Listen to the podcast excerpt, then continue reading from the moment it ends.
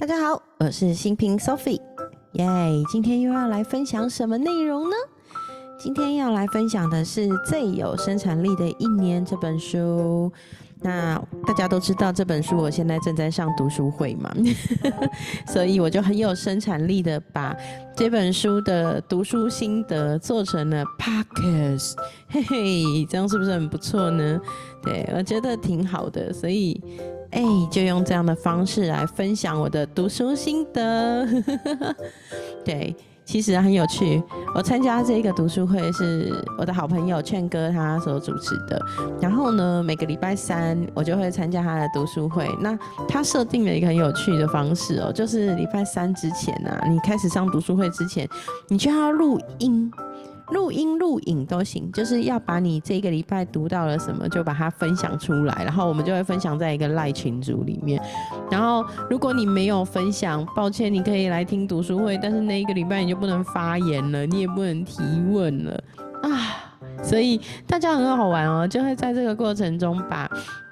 心得感想录上来啊，你就可以听到每个人对于读这一篇同一个进度不同的想法，我觉得超好玩的，你知道吗？因为每个人对同一件事件看见的东西跟观点都不一样，然后我就觉得每次听大家讲的内容啊，真的很有趣，然后再想想自己听的、自己讲的啊，真的很好玩。好，那今天要来分享的是这本书的第三部哦。这本书它把好把每一段每一段分成就是一个一个段落，就是一步一步。然后我觉得他是一个非常有架构的人，所以。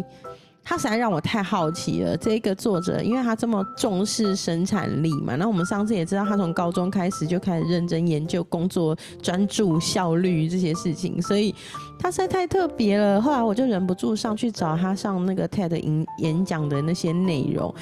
哎，是个很年轻的男生呢。那这个男生叫 Chris Bailey 哦，然后他很妙，他在那个分享那个演讲的时候呢，他就说，哎。他做了一个实验，怎么样可以提升专注力？因为他发现哦，其实常常问题都不是说我们分心，而是我们大脑会喜欢处于那种兴奋的状况，所以大脑对新鲜有趣的事物会特别有感，然后就会分泌多巴胺，让我们觉得说很想要。去做这些让我们觉得开心的事，然后最容易让我们感到开心、刺激的事事情，不就是看手机里面那些刺激、兴奋的影片啊，什么听音乐什么的？对，所以他就决定做了一个实验，他实验一天只用智慧型手机三十分钟，于是他就发现呢，当他把一天一定要用手机的时间集中在那三十分钟的时候，他发现生活中有三个很重要的转变。第一个转变是。Attention span 就是他的专注力会更提升，然后呢，另一个就是 more ideas，他就有更多的创意，然后第三个是有 more plans，有更多的计划跟想法。然后我就在想，哇哦，这个人好酷哦，他竟然会去，就是做这种实验，有没有？我跟大家说，我绝对不会去做这个实验的。我无法忍受我今天的生活只有三十分钟可以用手机，我觉得他好严格哦。好的，那好，扯远了。然后啊，那我就来分享这一个礼拜我读这一本书的一些看见哦，我觉得是非常有趣的。其实我想要倒过来说，哎，我觉得他是一个很有想法的人，就是他很精准的把自己的时间精力做了有效的分配。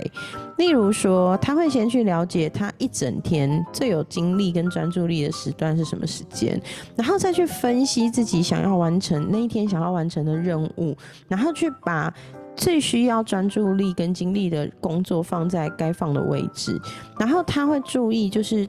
其实我们要花多少的时间完成一件事情，跟我们的专注力和效率有关。所以其实他反而渴望是在减少时间的状态之下，一样可以完成有效完成这些事件哦。所以，哎，他提出的观点叫做少做一点。其实我后来在想啊，对我自己其实也是这样子的行事风格，就是我做事情其实是一个很有效率的人。我基本上会同时一心多用。我举个例子哦，像我在录制 podcast 的时候啊，基本上以我今天要录这一集来看，我会先把要读的书的内容先抓一些重点起来，抓好重点以后，我就会开始直接找我想要配的那个音乐。找好配的音乐之后，我就会直接开放开启录音，录音。然后录的时候呢，我会一边看我的重点，一边想我要讲什么，那就完成这个录音。录完以后，我会再听一次，确保哎这次录音的品质是好的。在录音的同时，我其实也在写文案、写节目介绍、写标题，然后就把所有东西模板都做好。做好以后，听也听完了，我就可以准备上传。那我上传的时候呢，其实同时我也就在把所有的资讯贴上去以后，就在等它那个我用那个我现在我本来用 Fire Story 嘛，后来我就改成 song On，那我觉得效果蛮好的。那上传的时候呢，我就会。哎，等去做点别的事情，然后再过一会回来的时候，就会发现他在可能 Apple 的 Podcast 啊，或是 KK Bus 这些平台都通通都上好。上好之后，我就可以把链接贴一贴，然后就开始贴到我的脸书跟我的粉丝专业，所以我会很有效率的把 Podcast 一起做完。然后我就发现，其实这跟这个男生就是这个作者 Chris Bailey，他做的方式其实有点像，就是很有专注力，快速简洁的把所有的事情在短的时间之内完成，然后基本上就是不去想我今天有多忙，而是想我今天要如何在有效的时间内完成多少事。然后我后来就在想说，其实这跟我在工作的时候的习惯有关。我我之前一直都是从事企划相关的工作，那企划工作其实非常非常吃专注力，如果一晃神，很容易就会忘记要做什么，所以。其实我一直有那个习惯，就是一边在旁边记录我脑袋想到了什么，立刻记下来。可是同时多工的做很多事，所以我的工作时间往往都是比一般人短，但是我的完成效率度都往往比较高。所以我的时间分配跟控管真的做的还蛮好的。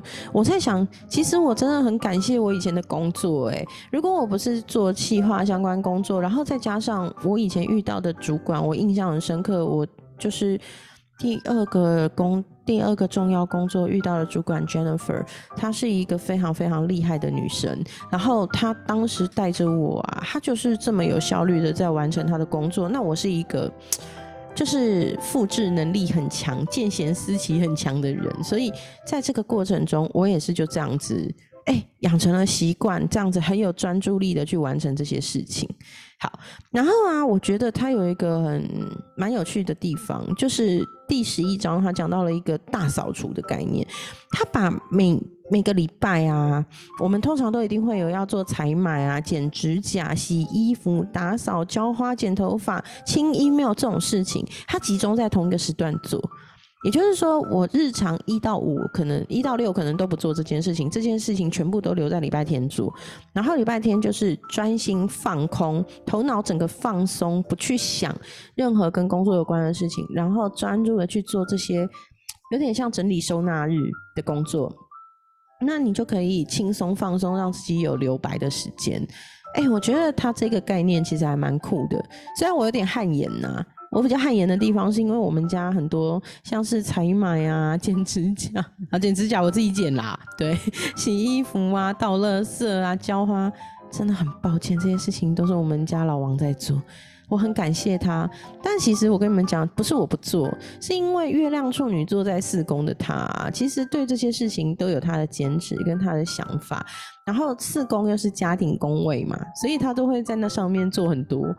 我有时候都不是我不做，是我想要做的时候他已经做完了，我只是比较慢要做，他已经忍不住就做好了。对，但是我觉得这个概念其实跟我们家老王的习惯很像，他就会在礼拜六日找出一个时间，就可能认真的整理呀，然后打扫啊、拖地呀，然后浇花、修剪，他有时候会吆喝我一起做，然后你就可以感觉得到，生活其实真的需要。因为我们不可能只想着生产力，其实还是要注重生活的品质，然后用这样的方式，哎，既兼顾到生活品质，兼顾到自己的家庭，然后兼顾到该放空脑袋不要想事情的时间，但是同时在该有生产力的时候，非常非常有生产力。我觉得这个男生真的很酷，他把他的生活过得好有计划哦。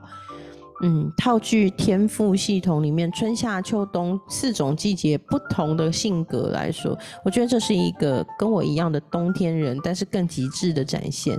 冬天人呢，他们往往就是很能分析自己的时间逻辑，然后再收集资讯、整合，然后创造出一个最优化、最好的一个架构。所以我觉得他把他自己的人生跟生命跟他的时间，完完整整的透过收集资讯，把它全部做一个整合，然后数据分析以后。找出最适合、最有效率、最有专注力的工作模式，并且也让他的休息非常非常有效率。这真的是一个很有趣的人呢。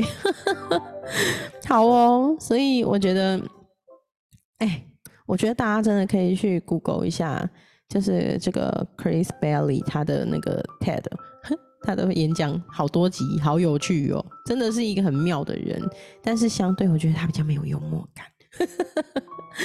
对，所以他的分享，有时候听一听有点 boring 啊。好，不好意思，我怎么可以这样评论人家？